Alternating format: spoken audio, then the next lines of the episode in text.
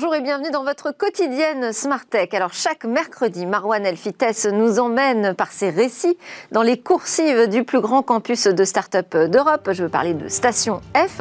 Aujourd'hui, on va découvrir un programme historique fondamental et qui va intéresser tous ceux qui veulent se lancer dans l'aventure entrepreneuriat. Ce sera dans la séquence Launchpad.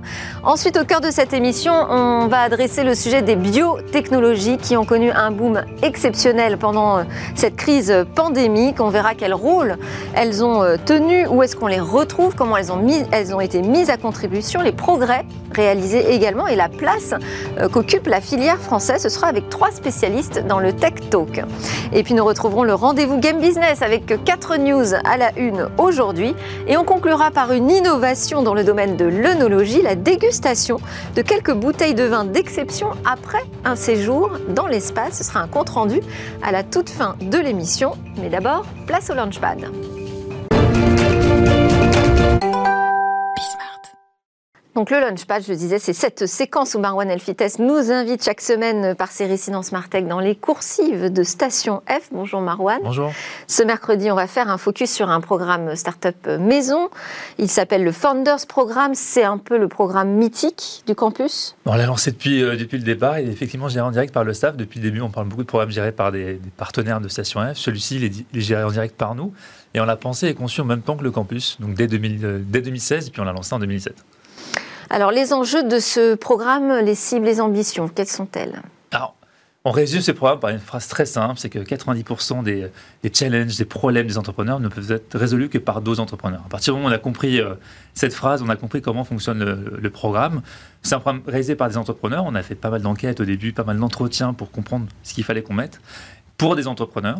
Et donc, euh, c'est un programme... Donc, c'est par des entrepreneurs, pour des entrepreneurs en devenir en devenir. Alors, ils le sont déjà, mais effectivement, ils ont encore plein de chemins, euh, à, plein de choses à faire et pas mal de choses encore à parcourir.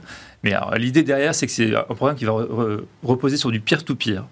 Euh, des échanges entre, entrepreneurs, pas de babysitting, ce n'est pas le staff de Station F qui dit comment entreprendre, mais on va tout faire pour mettre les bonnes ressources et les bonnes connexions auprès des entrepreneurs et beaucoup de flexibilité. Il n'y a pas de durée euh, minimale, il y a une durée maximale de de deux ans. Au-delà, on veut laisser la place à d'autres, euh, mais ils ne sont pas loqués, entre guillemets, on ne prend pas de capital. Donc c'est vraiment les, euh, les, éléments qui vont définir le Founders Programme. Et en termes de cible, on va s'adresser à des startups très jeunes, euh, autour du pré-seed, seed, qui ont au moins un prototype, qui vont dépasser la phase d'idéation.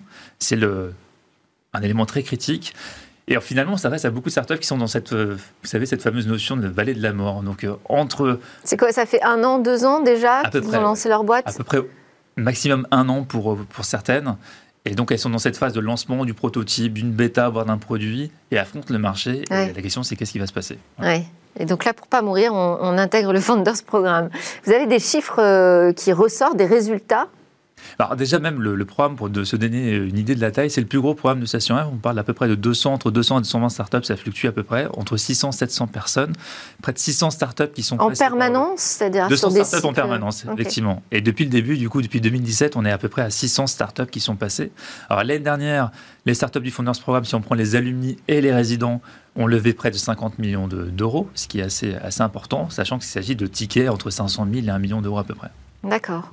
Euh, le processus de sélection, si j'ai envie d'intégrer ce programme, je fais comment eh ben, Ça commence dès maintenant d'ailleurs, la deadline c'est semaine prochaine. Euh, donc on, ce qu'on fait c'est en deux tours. C'est qu'il y a un formulaire à remplir sur le site et j'invite chacun à regarder euh, les questions qu'on pose. On va regarder le profil des fondateurs. Est-ce qu'il y a un fit entre les fondateurs et la vision qu'ils sont en train de construire, de porter, le produit qu'ils veulent lancer? On va regarder quelques indicateurs, on va regarder la, la roadmap, voilà, quelle est la feuille de route que les fondateurs ont en tête? Est-ce qu'il s'agit d'un produit tech? Et encore une fois, est-ce qu'ils ont dépassé le, stade de l'idéation? Alors, on ne donne pas de définition, mais montrez-nous que vous avez dépassé la, phase d'exécution. Alors, une fois qu'on a ce formulaire-là, euh, on va faire un premier filtre, une première sélection pour des startups qui sont des fois trop âgées ou trop jeunes. Euh, et ensuite, la deuxième étape, c'est de réaliser une vidéo euh, où là, on veut voir l'équipe, on veut voir les fondateurs, on veut voir les échanges entre fondateurs avec des questions qu'ils ne connaissent pas. Ah, ah c'est pas juste un pitch vidéo qu'ils vous envoient il y a des questions qui apparaissent, vous avez euh, quelques secondes pour les lire, vous avez quelques secondes pour répondre, donc c'est au tac au tac. C'est en anglais, euh, parce que les évaluateurs ne sont pas forcément francophones, et il y a des questions professionnelles, des questions un peu curieuses, juste pour voir la réaction.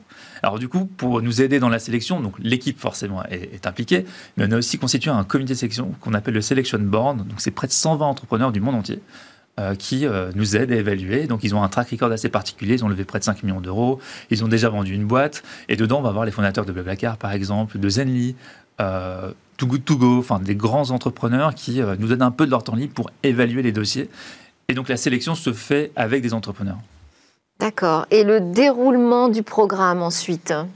Alors, on a différentes, euh, différentes choses, mais effectivement, ce Selection Board, il va intervenir aussi. Donc, ils vont faire des ateliers, ils vont faire euh, ce qu'on appelle des office hours, tout simplement des entretiens où chaque entrepreneur du Founders Programme peut réserver quelques minutes pour échanger sur un cas pratique, sur ce qu'il rencontre au quotidien. On va avoir des workshops en général avec uniquement des entrepreneurs, des investisseurs qui viennent partager des choses assez concrètes et opérationnelles. On a trois par mois. Et là, sur ces ateliers, donc c'est vous, euh, qui les concevez et viennent qui veut oui, moi avec mon équipe. Et vient qui veut, effectivement, c'est euh, une très grande flexibilité. Les entrepreneurs dans le Founders Programme sont très libres. On leur partage des ressources. Ils sont assez grands, c'est à eux de décider si ces ressources sont pertinentes pour eux ou non. Donc il y, a, il y a trois ateliers par, par mois. Et puis la chose la plus importante, c'est ce qu'on appelle les guildes parler d'intelligence collective, de peer-to-peer, c'est le cœur même de, Station F. Ces 200 startups sont réparties en 21 groupes qu'on appelle des guildes. Des guildes, c'est comme dans le jeu vidéo. C'est ce que j'allais dire, c'est une référence au jeu. Ouais. Une référence à Warcraft, par exemple. Mmh. Pour jouer à Warcraft, pour avancer, vous devez avancer en groupe avec d'autres joueurs. Là, c'est exactement pareil. C'est qu'une fois par mois, c'est la seule chose qui est obligatoire dans le Founders Programme. Vous devez vous réunir avec d'autres entrepreneurs. Ça dure une heure et demie. Vous vous échangez sur vos meilleures pratiques, sur vos challenges. Vous vous confiez en tant qu'entrepreneur et vous le faites avec d'autres entrepreneurs. Donc, ce sont les entrepreneurs qui vous écoutent, qui vous challenge, qui vous apportent du feedback. Euh, quelques startups connues qui sont issues du programme on a près de 600, ouais, on pourrait durer un moment pour les, pour les pitcher, mais effectivement, on peut avoir Hivebright, une startup qui a levé près de 18 millions d'euros, qui, euh, qui euh, apporte une solution pour gérer des communautés, notamment des communautés alumni. On va avoir Classroom, solution autour de l'éducation, qui permet de connecter les parents et les profs avec un, un carnet de notes, un carnet de liaison finalement connecté. Antescofo qui euh, a sorti une application qui s'appelle Metronote. Vous voulez apprendre à, jouer un instrument de musique, vous allez pouvoir utiliser l'application qui va simuler un orchestre qui va s'adapter à, votre rythme de jeu. Solution extraordinaire. Euh, et puis on a eu des exits, notamment auprès du French 120, euh, Suivana qui a été racheté par Swile dans la notion d'engagement des collaborateurs. on va avoir Crafty qui a été racheté par Talentsoft, le leader européen des, solutions RH. Crafty qui apporte une cartographie des compétences en entreprise. Bah, et alors, vous voyez des tendances se dégager de votre euh, groupe euh, en ce moment Oui, ce qui est génial avec ce Programme, c'est vu le volume, on voit beaucoup de tendances macro. Et tous les six mois, donc on, intègre 60 nouvelles startups et 60 quittent le programme ou vont dans un autre programme de Station F. Donc le dernier batch est arrivé en janvier. On va avoir différentes thématiques. Sur les 60 startups, la moitié travaille soit sur des solutions de collaboration, de productivité, euh, notamment Amalia qui permet de gérer... C'est lié au phénomène du télétravail Oui, et puis c'est un phénomène qu'on voit énormément à Station F. Donc Amalia, par exemple, permet de gérer les compensations de ses commerciaux en direct. On va avoir des solutions autour de la medtech et du bien-être, notamment de SIL, qui permet d'évaluer le bien-être mental de ses collaborateurs. Solution très très importante euh, à considérer. On va avoir des solutions autour notamment de euh, bah, collaboration, on le, voit, énormément. Medtech, on le voit énormément. Euh, donc c'est vraiment des sujets qu'on voit, qu'on voit à chaque fois réapparaître. Mais en tout cas, la moitié des startups du dernier batch sont autour de ces tendances-là. Bon, et ce sera des tendances qu'on pourra euh, suivre ensemble euh, à travers ce rendez-vous du mercredi. Merci beaucoup, Marwan Elfites, responsable des programmes Startup de Station F. Alors, on enchaîne, c'est pas des medtech, hein, mais c'est quand même autour de l'e-santé, on enchaîne avec ce boom des biotechnologies pendant cette pandémie. Alors dans ce texto qu'on va parler du euh, traitement, des traitements de cette pandémie Covid-19 et du boom des biotechnologies. On en parle donc avec Xavier Drouet, docteur en médecine. Il a fondé Défi, Initiative et Innovation après une carrière scientifique dans la recherche académique, appliquée et industrielle. On en parle aussi avec Frédéric Suterlin, associé, responsable France de Alpha Blue Ocean, qui est un fonds d'investissement qui investit d'ailleurs en ce moment massivement dans le domaine des biotechnologies et des medtech. Et puis nous avons, nous avons en visio Alain Hurier, investisseur entrepreneur, cofondateur et président d'Advance France Biotechnologie, AFB, qui est une société de gestion qui investit en amorçage dans les sciences de la vie, en particulier sur des projets axés autour de la thérapeutique. Alors, Xavier Drouet, vous êtes déjà venu plusieurs fois sur ce plateau, vous êtes mon scientifique de référence maintenant. Euh, est-ce que vous pouvez nous euh, donner une définition? Qu'est-ce qu'on met derrière ce terme de biotechnologie déjà? Alors les biotechnologies, de façon générique, c'est tout ce que l'on fait au stade du laboratoire, au stade industriel, à partir de la matière vivante. Soit euh, la matière vivante en tant que telle, euh, les ferments avec lesquels on fabrique le pain, euh, les ferments avec lesquels vous fabriquez du vin, et puis de façon plus précise, depuis un peu plus d'un demi-siècle, avec des molécules issues du vivant qui ont été domestiquées et avec lesquelles on produit des anticorps monoclonaux, avec lesquels on fait des tests ADN, etc. etc. Et euh, aujourd'hui, euh, c'est ce qui fait l'actualité, euh, ces biotechnologies permettent de faire des vaccins de nouvelle génération qui sont particulièrement rapides à concevoir et particulièrement rapides à produire. Donc c'est des biotechnologies qu'on retrouve derrière, par exemple les vaccins ARN dont on entend parler, parler derrière les tests PCR, parce qu'on est devenu des spécialistes maintenant finalement, sans le savoir, de ces biotechnologies. Tout à fait. La PCR, euh, a été découverte dans les années 80, euh, je ne me rappelle plus, 85 ou 87. Euh, c'est une méthode qui consiste à amplifier une toute petite quantité de matériel génétique, de l'ADN, en l'occurrence pour ce qui nous préoccupe aujourd'hui, l'ADN du, virus, et de le rendre détectable et même mesurable. Ce qui permet de, faire des tests. Alors, ça a été très longtemps des tests sophistiqués qui ne se faisaient que dans des laboratoires euh, particulièrement bien équipés. Et aujourd'hui, ça s'est euh, généralisé, diffusé à toute vitesse, au point qu'en France, on fait 3 euh, millions de tests par semaine.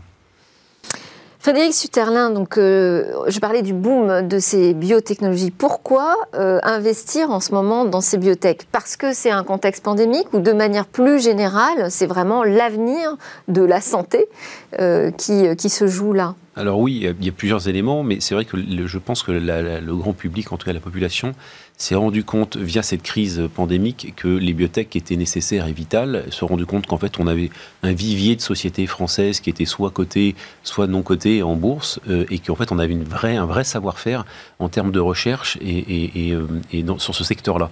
Donc après, il s'est posé la question surtout du, financement. Nous, on, a investi, mais notamment pour financer ces sociétés-là, on s'est rendu compte qu'en fait il y avait un, vide en France sur le financement du développement de ces sociétés. Souvent, il y a des ventures capitales euh, au départ qui, financent les, premières recherches, les premiers essais cliniques, mais après il faut vite trouver des financements importants parce que ça coûte très cher. Et donc là, il y a la plupart du temps une introduction en bourse, mais après l'introduction en bourse, une fois que ces sociétés ont levé beaucoup de capitaux et ont un horizon de financement un peu plus long, peut-être de 2-3 ans, il y a besoin de fonds supplémentaires. Ces sociétés ne peuvent pas s'endetter et se financer en dette. Les banques, en fait, ne prêtent pas parce qu'il n'y a pas de génération même de chiffre d'affaires. Donc on est sur des horizons beaucoup plus longs qui viennent chercher des investisseurs comme nous pour continuer à les financer avec différentes solutions, euh, notamment en renforcement de fonds propres, donc euh, en émettant des actions nouvelles, euh, en, renforçant le, bilan de la société et pour, pouvoir continuer à financer ces phases cliniques et arriver à prouver, alors c'est tout un, tout un process hein, extrêmement long de, de, de, l'EMA, de la FDA pour les États-Unis, avec différentes phases cliniques, 1, 2, 3, et à chaque fois il faut montrer pas de blanche, en tout cas montrer que les, les, les résultats sont probants et qu'il faut qu'on a l'autorisation de continuer ces essais. Et, quand, ça, quand ça aboutit, bah, on, a une commercialisation en fait, et, on peut diffuser ce médicament via des lipides pharma par exemple. Mais en France, il y a eu très très peu, euh, voire quasiment aucun, euh, dans, dans les biotech modernes, aucune, aucune validation euh, définitive de ce type de, de, process. Donc c'est quand même très long. Ça, le, bon, l'investissement, c'est toujours un risque. Là, vous, vous nous expliquez que finalement, c'est encore plus risqué parce que c'est vraiment sur un temps très long, on n'est pas sûr euh, du résultat, euh, mais quand même, on doit être rassuré par le, rassuré par le contexte. On voit bien qu'aujourd'hui, on a besoin de ces biotechnologies. Ah oui, ça c'est sûr qu'on en a besoin. Après, c'est très risqué. Euh, en fait, c'est un travail aussi de confiance, c'est-à-dire que nous, on prétend pas, en tant qu'investisseur financier, qu'on maîtrise la totalité des process et la totalité des indications. On, a, on aura les de confiance avec ces entrepreneurs qui sont souvent des médecins, des professeurs, qui sont passionnants, qui sont vraiment, voilà, qui, ont sont dévoués à leur société et qui sont vraiment à la recherche de solutions euh, dans des thérapies ou des indications où aujourd'hui il n'y a pas de solution. Donc euh, on s'est rendu compte avec le Covid qu'il hum, y a quelques sociétés qui, qui, étaient sur des phases cliniques pour adresser une, une, maladie ou une indication totalement euh, orpheline et qui se sont rendu compte en faisant quelques tests que ça fonctionnait pour aussi soigner le Covid. Donc il y a eu des, des, sociétés, mmh. je pense notamment à AB Science, qui s'est dit mais leur masitinib qui est censé traiter plutôt la SLA, le cancer du pancréas, en fait ça a des effets positifs sur le Covid. C'est c'est pas une chance, mais voilà, c'est quelque chose de collatéral qui est, qui est, très, très positif pour eux. Il y a eu d'autres sociétés dans ce cas-là. Et pour, pour l'ensemble de, des citoyens. Donc, euh, bon, après, il y a les Américains sont allés assez vite aussi. Nous, on a, on a trouvé des, en France des choses qui étaient, qui étaient assez positives, mais c'est des process qui sont longs, euh, et, et, je pense que, en effet, il y a tout, heureusement, tout n'est pas négatif dans cette crise, mais j'espère, en tout cas, on, sent qu'il y, a eu un réveil de la population en disant, mais oui, les biotech, en France, on a un vrai vivier, on est, on est précurseur sur beaucoup d'indications, mmh. et, mais on manque un peu de financement, on manque un peu d'envie. Euh, la France, honnêtement, quand il y a des fonds d'investissement aux États-Unis qui font des centaines de milliards de dollars, et ils, ont, ils ont encore, quand je dis 20, 25 ans d'avance, on est, je pense qu'on est encore loin du, on est encore loin du, du, problème, et ça manque, voilà, ça manque de... Je propose qu'on fasse euh, réagir euh, un collègue, hein, Alain Hurier, qui euh, est aussi dans un fonds d'investissement, Advent France Biotechnologie. Bonjour. Euh, vous partagez le même euh, constat que votre collègue Frédéric Suterlin alors oui, je pense que la, la, bon déjà effectivement la, la, crise sanitaire que nous vivons actuellement a mis en évidence l'intérêt des biotechnologies, y compris auprès du grand public. Euh, la France euh, dispose de très beaux atouts euh, dans ce domaine. nous avons des, instituts de recherche extrêmement performants. Nous avons une recherche clinique translationnelle de, grande qualité et, euh, et euh, nous avons des instituts publics comme l'INSERM euh, qui sont, par exemple, l'année dernière, le, premier déposant de, brevets biotech en Europe. C'est super parce qu'on n'arrête pas de dire qu'effectivement on a une recherche de premier plan en France, mais enfin résultat, on est quand même les derniers à pouvoir sortir un vaccin. Alors ça c'est un c'est un c'est un sujet aussi de de priorités euh, qui ont été données par certains groupes pharmaceutiques. Euh, Aujourd'hui, euh, le manque de financement dont on parlait à l'instant euh, est réel. Euh, c'est aussi pour ça que des, des, des, structures comme les nôtres se sont installées il y a il y a cinq ans dans dans le secteur. L'amorçage en France est absolument essentiel. longtemps euh, la prise de risque a été difficile euh, pour les entrepreneurs. Heureusement, ça, ça change considérablement depuis, euh, depuis une, une quinzaine d'années, mais tout ça a contribué à un retard en France dans le secteur. Et je ne parle pas, bien sûr, de toute la chaîne de financement euh, qui voit aussi son aboutissement à travers des marchés cotés, où aujourd'hui, ça reste quand même les marchés anglo-saxons, notamment le Nasdaq, qui sont les, les grands marchés publics de la biotech. Xavier Drouet, euh, on comprend bien qu'il y a peut-être un problème de, financement et de dimensionnement de ces entreprises des biotech. En revanche, moi, ce que j'aimerais que vous nous expliquiez, c'est comment on a réussi dans le monde, hein, je ne parle pas de la France malheureusement, mais à créer des vaccins aussi rapidement. Qu'est-ce qui s'est passé dans le secteur des biotech pour qu'on soit capable de le faire en un temps record, qui n'était même pas prédit par les scientifiques au départ de la pandémie? Alors, euh, nous avons assisté euh, à un phénomène extrêmement rapide.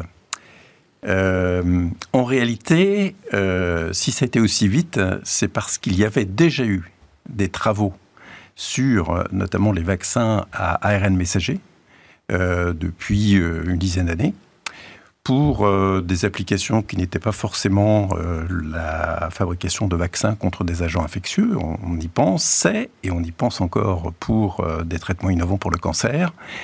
Et euh, quand la crise, euh, la pandémie est arrivée, euh, les spécialistes de ces domaines ont immédiatement percuté que leur savoir-faire, le caractère générique de leur savoir-faire était applicable à la mise, en, à la mise au point d'un vaccin dirigé contre un élément particulier du virus euh, dont on pouvait prédire par l'informatique euh, que le vaccin serait euh, très vraisemblablement efficace. Ce qu'on appelle la bioinformatique? Alors, la bioinformatique a été associée à du savoir-faire en génétique et en immunologie. L'immunologie, c'est tout ce que l'on sait à propos de la capacité du corps à se défendre contre des agents étrangers. Donc, c'est la conjonction de tout ça. Et oui, on est allé très vite pour réunir des connaissances qui euh, avaient été acquises, euh, des découvertes qui euh, avaient été faites depuis quelques années. Pour certaines d'entre elles, je prends pour, non pas les vaccins, mais le diagnostic, la PCR, qui date de beaucoup plus longtemps.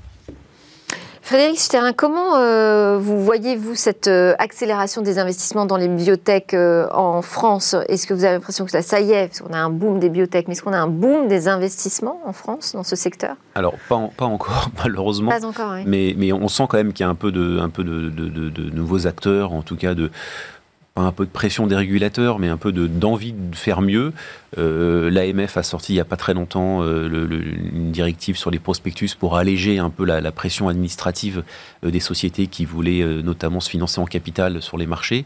Moi, je suis vraiment spécialisé sur les marchés, quoi, sur les sociétés cotées. Mais en fait, l'univers des biotech non cotées est, infiniment plus grand. En fait, il y a très peu de, beaucoup de sociétés qui essayent de lancer des nouvelles phases cliniques, de lancer des nouveaux projets. Nous, on arrive quand le projet est quand même déjà un peu plus finalisé, qu'il y a eu une introduction en bourse et qu'on sait où on va, même si on ne sait pas si on va y arriver. Mais on essaye tous d'aller vers l'objectif de ces sociétés-là en les finançant. Là, on sent que voilà, il y a, oui, il y a plus d'envie, il y a plus de dossiers. Euh, la crise l'année dernière quand même nous a nous a euh, pas ralenti, mais en fait, on a sous-estimé la, puissance de l'État, notamment vers, euh, via la, perfusion de l'économie, via les PGE en particulier. Donc en fait, il y a beaucoup de sociétés qui ont, poussé nos clients à, voilà, à utiliser ces prêts garantis par l'État, même s'ils n'en avaient pas forcément besoin dans l'immédiat, mais au moins ils ont, elles ont sécurisé quand même un peu plus de cash, ce qui était pour la plupart extrêmement innovant parce que personne s'était endetté, en, quoi, s'était endetté financièrement, donc contracté de la dette financière par n'importe quel euh, artifice, mais en tout cas celui-là a été le premier pour la plupart d'entre elles.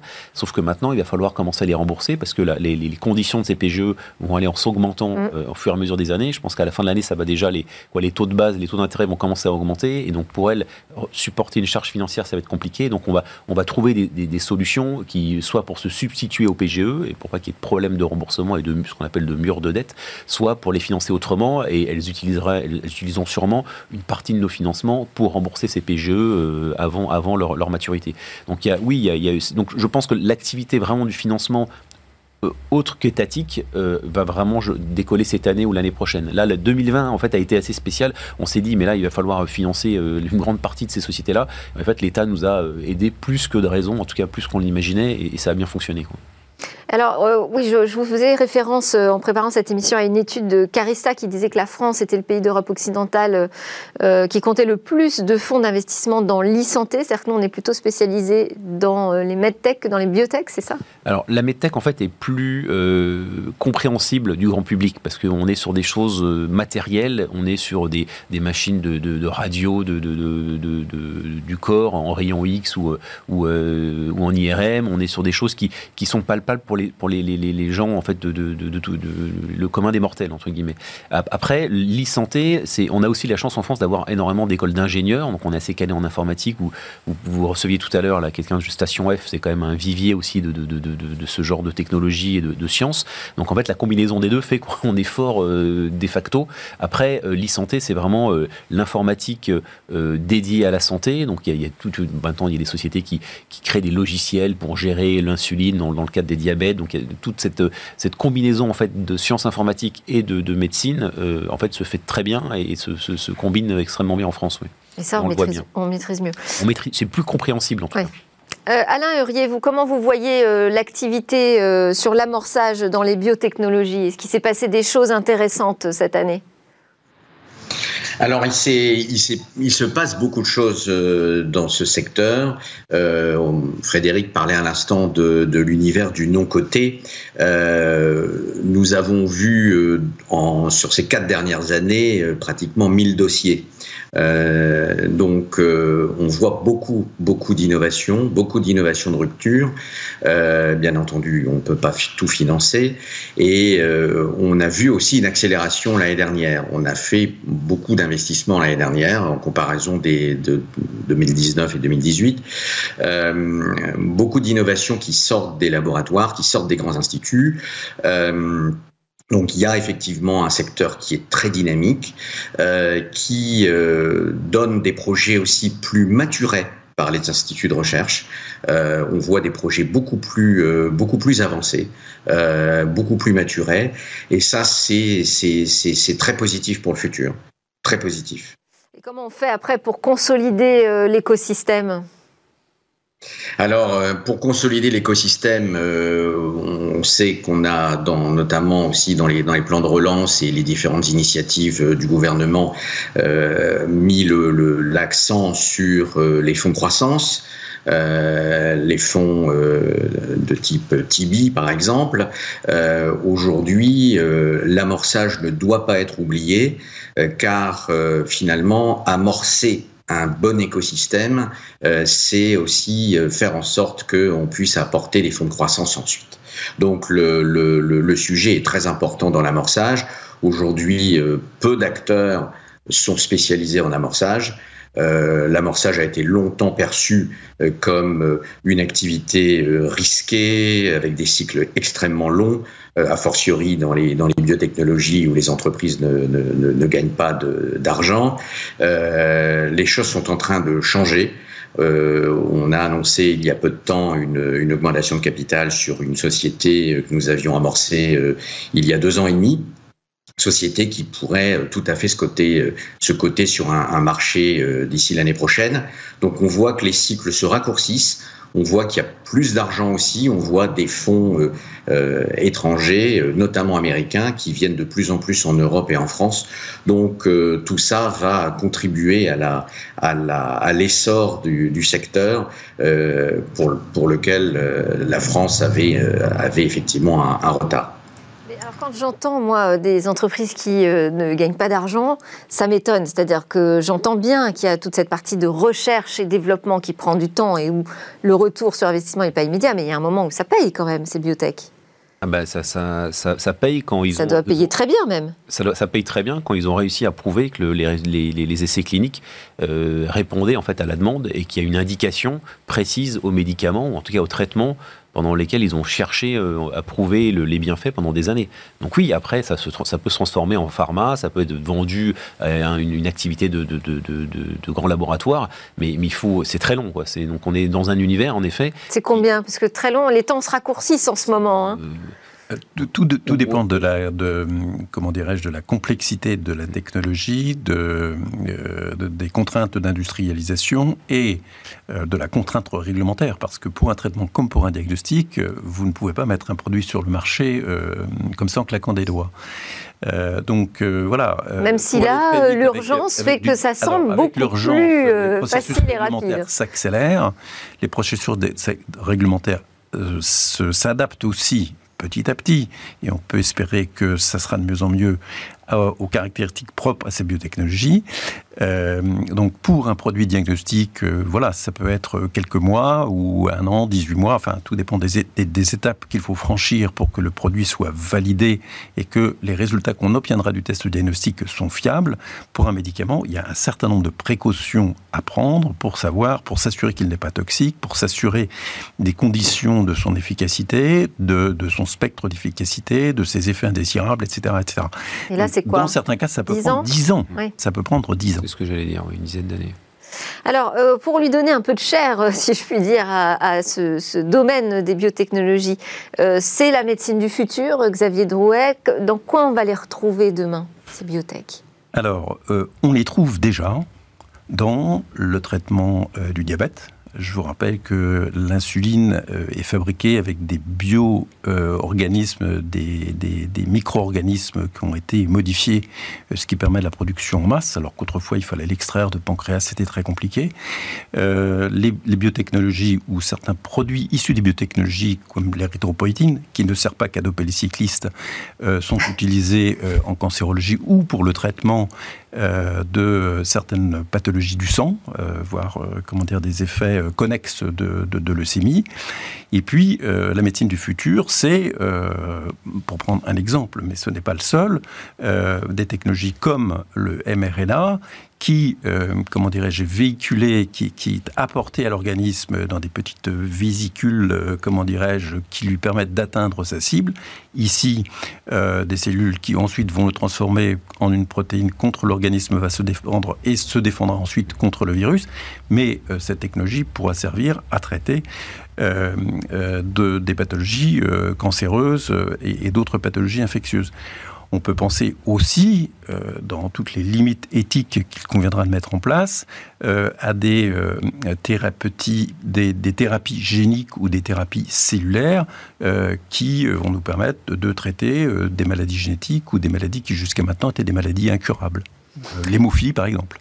On arrive pratiquement à la fin de, de, ce débat. Je voulais terminer avec peut-être le gros dernier investissement euh, de votre fonds pour nous donner une idée concrète de sur quoi vous investissez. bah, le, Celui qui est assez emblématique, c'est Eritech Pharma, qui est une, une, biotech lyonnaise cotée en bourse, qui, euh, capitalise à peu près 150, 160 millions d'euros de capitalisation, qui fait un peu justement ce, dont on vient de parler, d'encapsulage de, de, molécules pour aller traiter les cancers vraiment dans, dans les endroits spécifiques et avoir vraiment un traitement ciblé de cancer ou, auquel, dans, les applications aujourd'hui, dans les indications, on n'a pas de réponse adéquate et en tout cas très, très positive. Je pose la même question à Alain Hurier, très très vite. Le dernier gros investissement d'AFB? Alors le dernier gros investissement, c'est dans la fibrose euh, pulmonaire, euh, fibrose pulmonaire, fibrose colique. Euh, donc c'est une société qui s'appelle Agomab, que nous avons annoncé il y a trois semaines à tous les trois. Alain Hurier, cofondateur et président d'Advance France Biotechnologie, Xavier Drouet, expert et fondateur de Défi Initiative et Innovation, et Frédéric Suterlin, associé responsable France d'Alpha Blue Ocean. Juste après la pause, on part dans le monde du jeu vidéo en quête de quelques news importantes à retenir.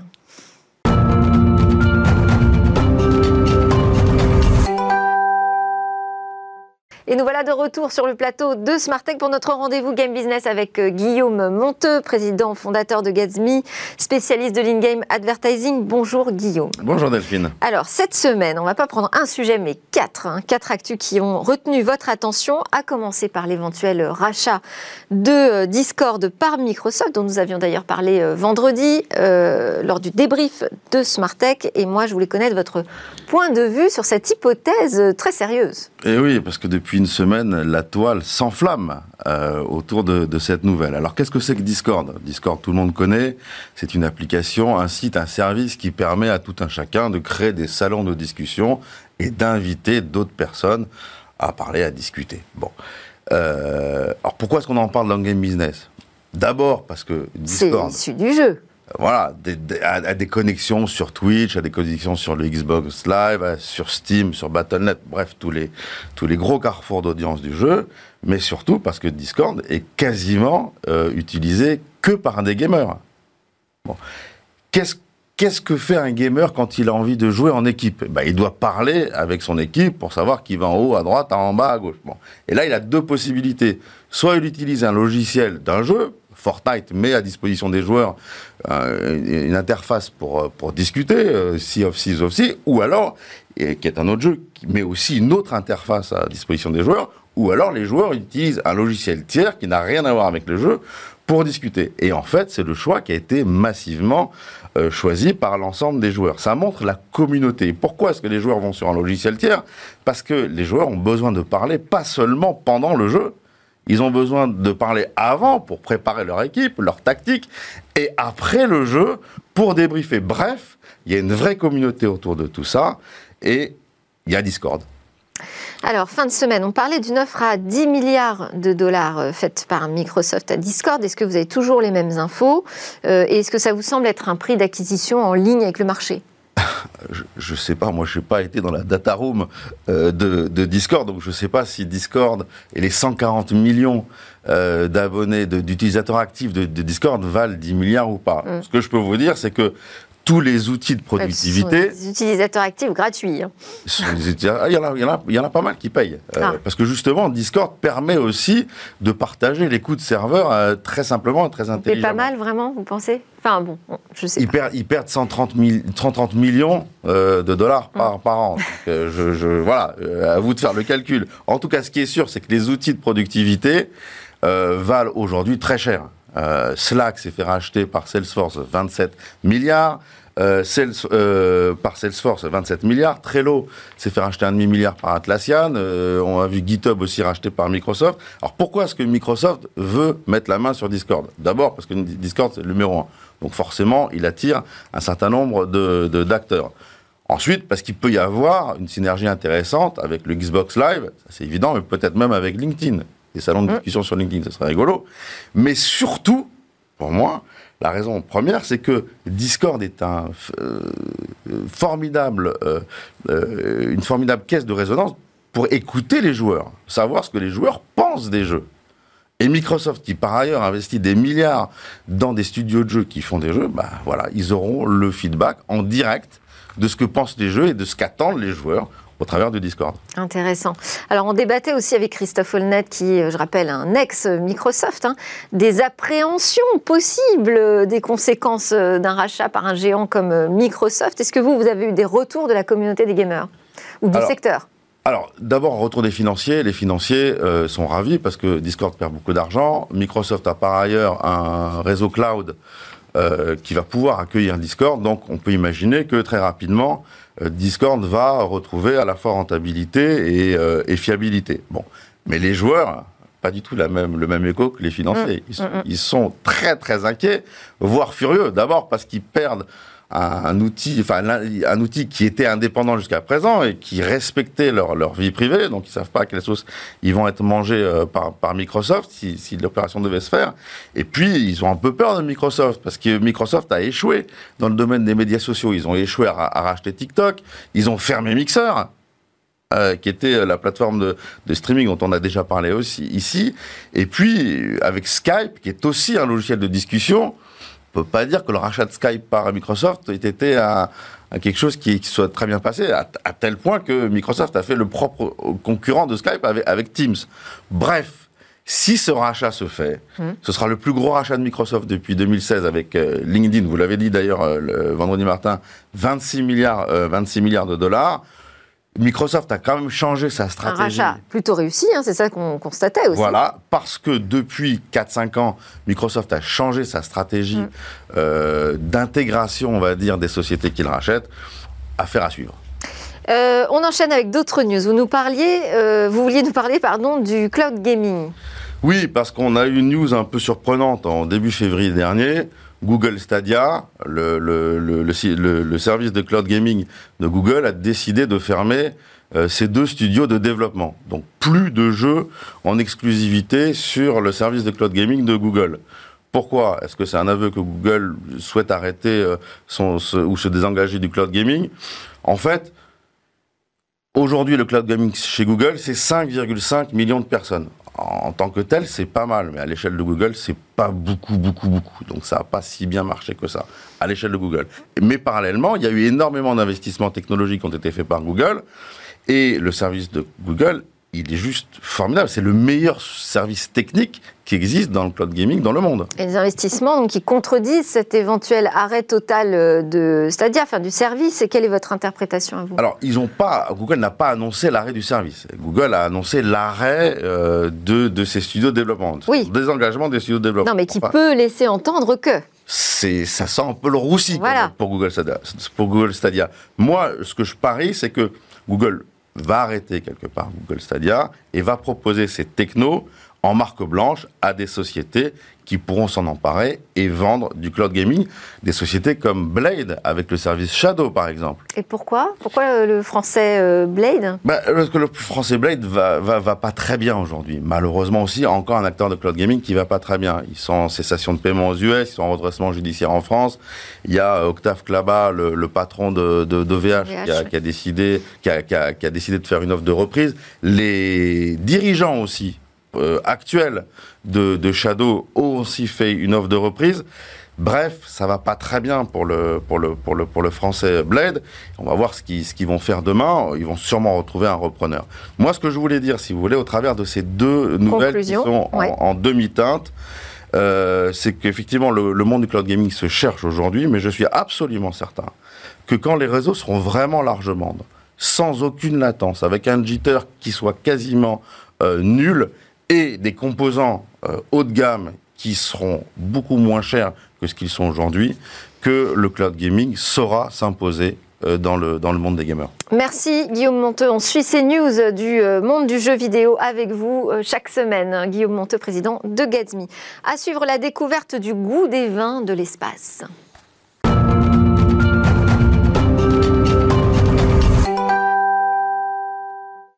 Demain, les vins qui auront séjourné dans l'espace auront-ils un meilleur goût que les grands crus qui ont gardé les pieds sur terre, Cécilia Ben oui, la réponse est oui, parce qu'une société euh, française, Space Cargo Unlimited, a organisé une mission d'envergure, la mission WISE, avec un objectif développer le vin de demain, un vin spatial donc pour une agriculture saine et pérenne, et puis un secteur viticole qui résistera, c'est très important, au réchauffement climatique. Alors en fait, l'objectif, c'est de tirer parti des effets de la microgravité qu'on retrouve dans la station euh, spatiale internationale. Pour y arriver en 2019, 12 bouteilles de Pétrus et plus de 300 pieds de vigne ont embarqué dans une navette spatiale pour rejoindre la station spatiale internationale qui est à 400 km d'altitude, je le rappelle, et qui tourne autour de la Terre euh, à 28 000 km heure.